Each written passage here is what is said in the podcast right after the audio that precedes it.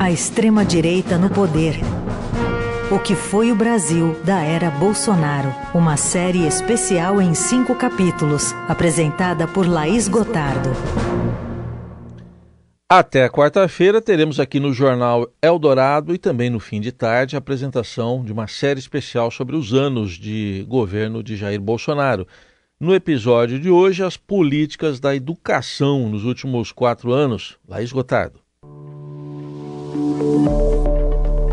Em sua última versão de 2021, o SARESP, Sistema de Avaliação de Rendimento Escolar do Estado de São Paulo, começou a recolher os cacos do que foram estes quase três anos de pandemia na educação.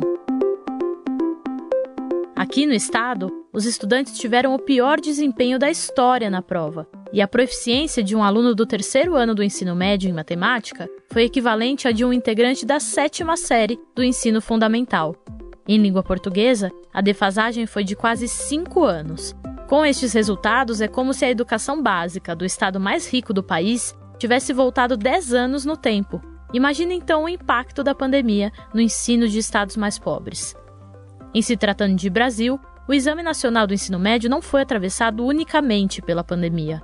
Neste aspecto, e como exemplo, a taxa de abstenção bateu recorde, com mais de 51% de faltosos em 2020, mas o grande marco do Enem 2021 foi a adequação das questões ao posicionamento ideológico do governo. Em novembro daquele ano, o presidente Jair Bolsonaro chegou a afirmar que a prova estaria mais alinhada com a sua administração. E o que eu considero muito também, começa agora a ter a cara do governo, né? As questões da prova do Enem. Ninguém precisa estar preocupado com aquelas questões absurdas no passado, que caíam tema de redação que tinha nada a ver com nada, né? Realmente é algo voltado para o aprendizado. Neste mesmo mês, dois coordenadores do INEP, órgão responsável pela aplicação do Exame Nacional do Ensino Médio, pediram exoneração há pouco mais de 15 dias para a prova. Depois deles, de acordo com a apuração do Estadão, outros 33 servidores se demitiram por divergências sobre Danilo Dupas, escolhido para a presidência do órgão. Ele foi o quarto a assumir o INEP desde o início do governo Bolsonaro e um dos mais criticados quanto à sua qualificação para o cargo.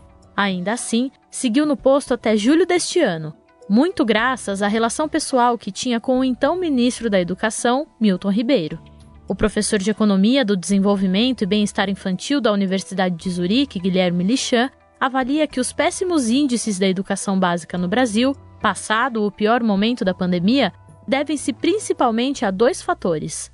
A gente consegue mostrar no estudo aqui em São Paulo que isso realmente se deveu ao ensino remoto. A gente notou que todo o perfil de município, seja aquele que foi muito atingido pela doença, seja aquele que teve bem menos casos, as perdas de aprendizagem foram extremamente comparáveis. Em São Paulo, 20% dos municípios reabriu escolas já em 2020, e nesses municípios as perdas foram menores. A segunda parte tem a ver com o risco de evasão. A verdade é que esses números de não comparecimento e não engajamento com a escola eles estão mais altos do que nunca. A minha estimativa, olhando para o padrão histórico de não participação e evasão subsequente, é que a gente deve ter perdido uns 30% de alunos de fundo 2 e médio no estado como São Paulo. O que o FMI estimou foi que só pelas perdas de aprendizagem provavelmente essa geração vai ter sacrificado uns 10% do seu potencial de geração de renda futura. Esse é o tamanho do estrago educacional, em grande parte pela ausência de liderança nacional, que realmente ignorou que isso fosse um problema e estava muito confortável em deixar que as escolas fossem realmente as últimas a reabrir nesse contexto da pandemia.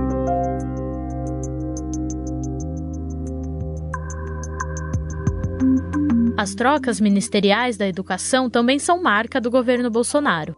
O atual comandante da pasta, Vitor Godoy, é o quinto na posição desde janeiro de 2019. O primeiro nomeado foi o colombiano Ricardo Vélez Rodrigues, que esteve à frente da educação por quatro meses e, durante sua gestão, chegou a sugerir a alteração de livros didáticos sobre a ditadura. Ele foi demitido por Bolsonaro após esta e outras posturas polêmicas.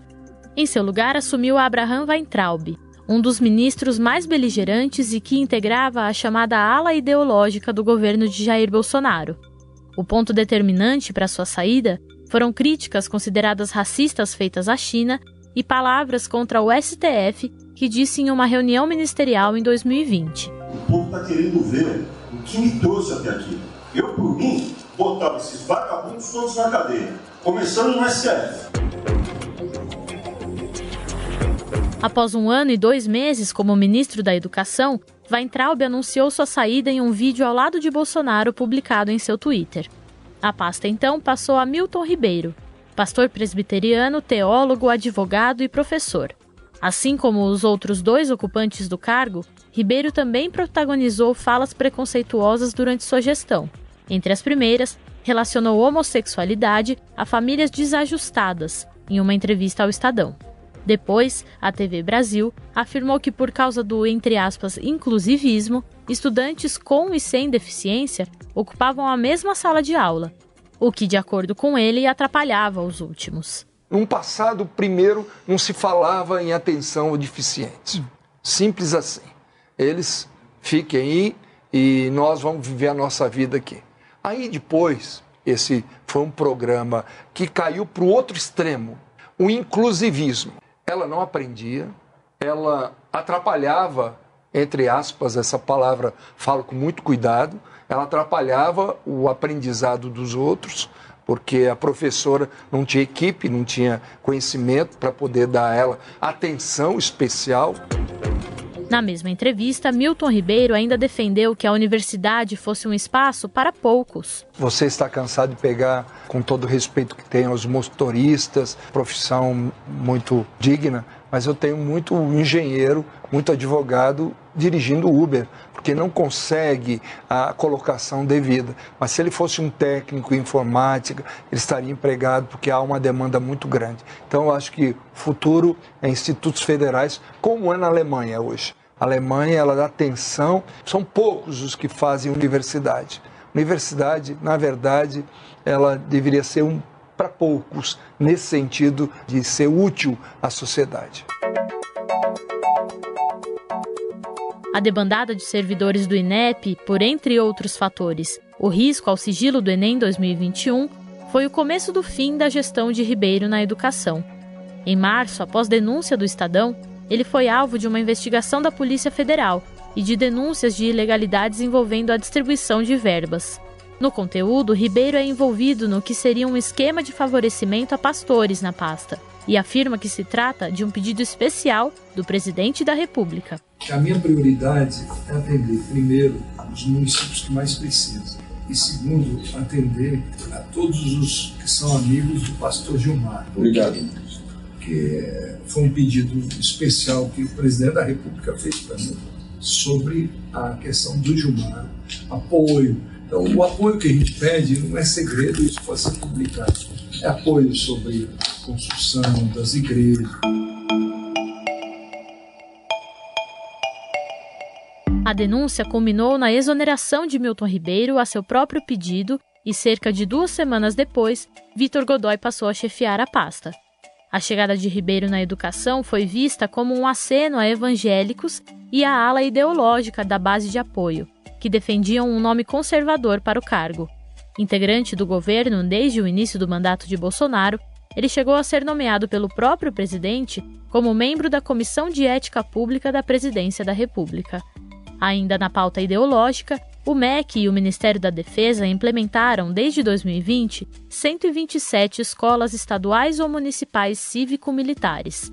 O objetivo é aplicar a gestão dos colégios militares, com oficiais, praças e membros inativos das Forças Armadas, no suporte à comunidade escolar. O projeto, porém, deve ser revogado pelo novo governo Lula. Universidades públicas foram gravemente afetadas pelos cortes de gastos do governo Bolsonaro, em 1 de dezembro, a equipe econômica voltou a bloquear recursos na ordem de 366 milhões de reais do MEC, mas recuou diante das críticas das instituições de ensino. De acordo com Mozar Neves Ramos, ex-presidente da Andifes, Associação Nacional dos Dirigentes de Instituições Federais de Ensino Superior, o corte limita o planejamento das instituições. A possibilidade de melhora não será possível sem a recomposição de todo o orçamento da pasta.